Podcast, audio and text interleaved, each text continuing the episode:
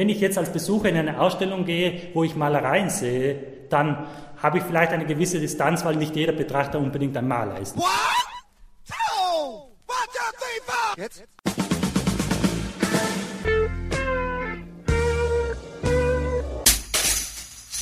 Herzlich willkommen in der Kulturviertelstunde von www.kulturwoche.at und einem Interview mit Günter Oberhollenzer, er ist Kurator der Sammlung Essel, zur Fotoausstellung Foto, Kunst, zeitgenössische Fotografie aus der Sammlung Essel, die bis 25. November 2007 in der Sammlung Essel in Klosterneuburg, Niederösterreich zu sehen ist. Seit den ersten Ankäufen fotografischer Werke im Jahr 1987 ist die Sammlung zeitgenössischer Fotografie des Essel Museums auf beinahe 1000 Werke nationaler und internationaler Künstler angewachsen die Ausstellung Fotokunst bietet mit rund 100 Arbeiten von 46 Künstlerinnen und Künstlern erstmals einen repräsentativen Einblick in die Sammlungsbestände. Neben zahlreichen Neuankäufen sind Klassiker, Highlights und junge Positionen zu sehen. Dabei gliedert sich die Ausstellung in sechs Themenbereiche, wobei diese Themen nicht nur Schwerpunkte innerhalb der Sammlung von Agnes und Karl-Heinz Essel reflektieren, sondern auch generelle Fragestellungen der künstlerischen Fotografie aufwerfen Fragen wie zum Beispiel solche: Wie erfolgt Erzählung in der Fotografie? Hat sich das Verhältnis von Information und Manipulation in der Fotografie durch die Möglichkeiten digitaler Bildbearbeitung verändert, wenn ja, wie? Welche Strategien der Selbstinszenierung wählen Künstler seit den 1960er Jahren bis heute? Wie reagieren Künstler auf gesellschaftliche Entwicklungen und Veränderungen wie Globalisierung, Massentourismus, mediale Reizüberflutung, sexuelle Gleichberechtigung etc.?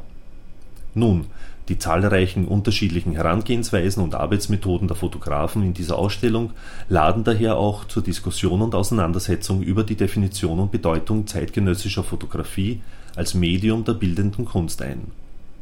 Und nun zum Interview, das Alfred Krondraff für kulturwoche.at führte. Gute Unterhaltung wünscht Manfred Horak.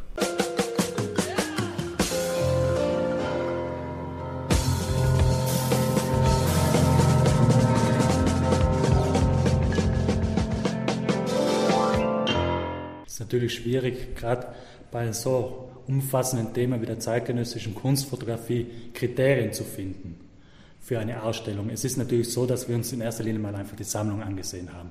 Der Professor Essel sammelt seit circa 20 Jahren Fotokunst. Er hat Ende der 80er Jahre begonnen, damals noch mit eher traditionellen Arbeiten wie etwa den Automatenfotos oder ähnlichen Arbeiten von Arnold Freiner.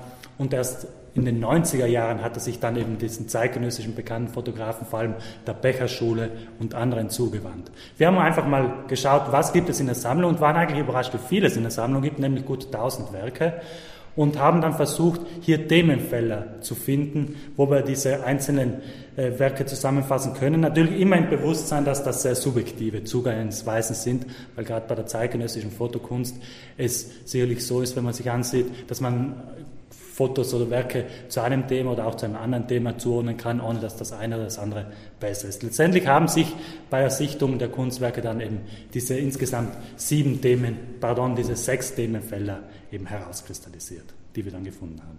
Sie haben nur Werke der Sammlung Essel für diese Ausstellung verwendet. Das ist richtig, es ist eine reine Sammlungsschau, weil uns das auch sehr wichtig war, zu zeigen, dass die Sammlung Essel eben mehr bietet als so wie sie oft wahrgenommen wird, nur unter Anführungszeichen Malerei oder auch Skulptur. Es ist gerade in den letzten Jahren ein wichtiger Schwerpunkt in der Sammlung, die Medien, die neuen Medien, ob das jetzt Videos oder Installationen sind, aber natürlich eben auch die Fotokunst geworden. Und deswegen haben wir jetzt ganz bewusst einfach neben dieser Passion Fahrt Ausstellung, die wir jetzt ein halbes Jahr gezeigt haben, hier einen weiteren Schwerpunkt, Sammlungsschwerpunkt gesetzt und wollten jetzt bewusst eben auch zeigen, was für spannende Werke, Fotowerke wir in der Sammlung haben tue mich immer schwer mit Worten wie repräsentativ, weil es immer schwierig ist, hier nicht Lücken dann zu haben. Und natürlich gibt es auch Lücken in dieser Ausstellung, das ist ganz klar. Eine Lücke, die eine bewusst ist, ist, dass wir zum Beispiel, ich habe sie schon angesprochen, auf Automatenfotos von Rainer, auf die Aktionistenfotos verzichtet haben. Wir haben Valley Export vertreten, nur ganz klein. Und auch andere Positionen, die man sich vielleicht erwarten würde, haben wir hier nicht, obwohl wir sie in der Sammlung haben. Das hat mehrere Gründe. Einerseits hat es schon einmal hier im Museum eine Ausstellung gegeben über Fotokunst, damals auch mit Leihgaben. Augenblick hat diese geheißen, wo wir viele dieser Werke bereits gezeigt haben. Und der zweite Grund, Grund war, dass wir eben auch bewusst sehr viele Neuankäufe in dieser Ausstellung zeigen wollten, die bisher einfach noch nicht zu sehen waren. Und ob man es will oder nicht, und man leidet natürlich immer als Kurator sehr darunter, man muss dann eine Auswahl treffen und es fallen einfach dann viele Kunstwerke heraus, obwohl sie ohne weiteres auch in dieser Ausstellung hätten äh, vor, vertreten sein können. Natürlich, uns ist auch bewusst gewesen, zum Beispiel Porträtfotografie, eigentlich ein zentrales Thema in der Fotografie haben wir in dieser Form nicht in der Ausstellung. Es kommen zwar Selbstporträts vor, auch von Künstlern, aber eben nicht die traditionelle Porträtfotografie, die gerade in der zeitgenössischen Kunst eben in der Fotokunst eine große Rolle spielt. Das war irgendwann einfach eine Entscheidung, dass wir eben bewusst eben auch diesen Mut zur Lücke pflegen und hier eben nicht jetzt einfach alle, alle Register durchspielen wollen, weil so oder so hätten wir die Porträtkunst mit hineingenommen, hätte halt ein anderer Themenbereich dann den Kürzern gezogen. Also es wäre sicherlich irgendwo anders eine Lücke entstanden. Den anderen Punkt, den Sie ansprechen mit Ländern, da gebe ich Ihnen vollkommen recht. Es ist sicherlich so, dass hier, gerade was Osteuropa betrifft, wir zugegeben jetzt in der Sammlung nicht so viele Fotokunstwerke haben.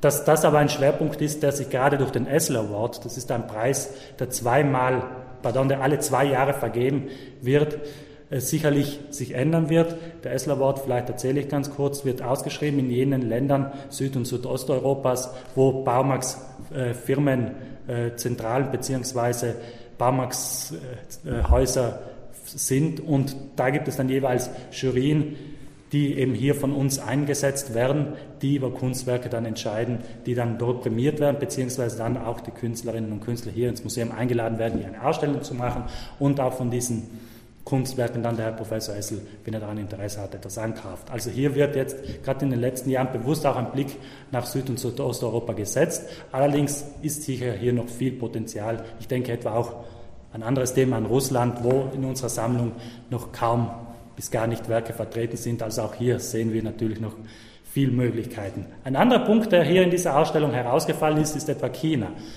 Der Grund ist ein ganz anderer. Den hätten wir sehr stark in der Sammlung vertreten gehabt viele spannende Fotokunstwerke. Allerdings hat es 2006 hier die große Ausstellung China Now gegeben, weshalb wir uns dann entschlossen haben, China in dieser Ausstellung nicht zu zeigen.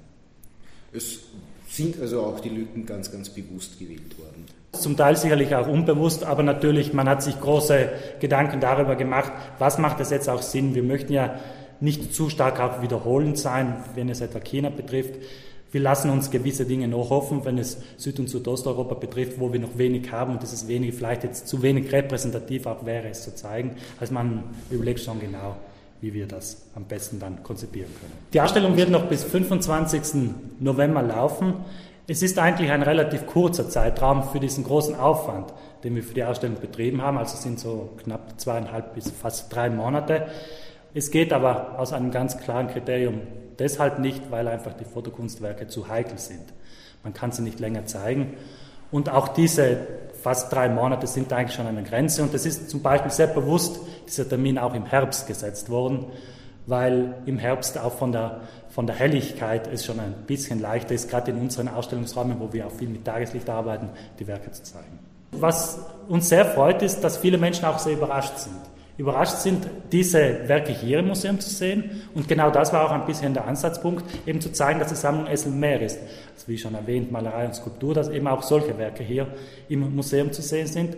Weiters ist es eben auch sehr schön, dass viele Menschen überrascht, überrascht sind, was für eine sinnliche Qualität auch Fotografie haben kann. Und ich möchte hier bitte nicht nur auf die Größe der Fotografien anspielen, die natürlich auch sehr äh, beeindruckend ist, wenn man normalerweise Fotoausstellungen sich ansieht, beziehungsweise traditionelle kennt, dann sieht man halt kleinformatige A4-Fotos in dunklen Räumen hängend. Das ist bei der zeitgenössischen Kunstfotografie natürlich nur mehr begrenzt, mit ein paar Ausnahmen kaum mehr der Fall. Es wird sehr großformatig gearbeitet. Ich, gearbeitet. ich denke an Andreas Gurski, an zum Beispiel äh, Walter Niedermeyer, Massimo Vitali und viele andere mehr. Aber es ist jetzt nicht nur die Größe, das wird zu kurz gegriffen und das würde dann auch wieder einen falschen Eindruck vermitteln, dass man nur blockbustermäßig große Werke zeigt, sondern die sinnliche Qualität geht für mich auch dahin, dass man, wenn man sich die Werke ansieht, dass es extrem viel unterschiedliche Ausarbeitungsverfahren jetzt gibt. Das ist von Glanzfotos, die dann kaschiert werden, Fotos, die gerahmt werden, Fotos, die ganz blass wiedergegeben werden. Also es ist hier ganz, ganz auch spannend zu sehen, gerade auch in der Ausstellung, wie unterschiedlich Fotografinnen und Fotografen arbeiten. Und deswegen bin ich gerade bei dieser Ausstellung auch der Meinung, dass es wichtig ist, dass man sich die wirklich live, wenn man so sagen will, ansieht und sich nicht nur den Katalog besorgt, weil oft, gerade bei Fotografie, diese Meinung noch besteht, ach, das reicht zum Katalog sich anzusehen. Ich würde behaupten, das ist genau gleich wie bei der Malerei, bei der Skulptur. Die Kunstwerke muss man in echt sehen.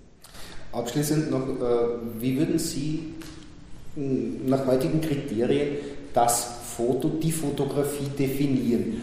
Äh, ganz bewusst gefragt, in Zeiten, wo auf dem PC jedes Bild von jedem Laien nachbearbeitet werden kann, wo ist jetzt wirklich die Grenze zwischen Fotografie, Computerkunst und computerbearbeitetes Foto?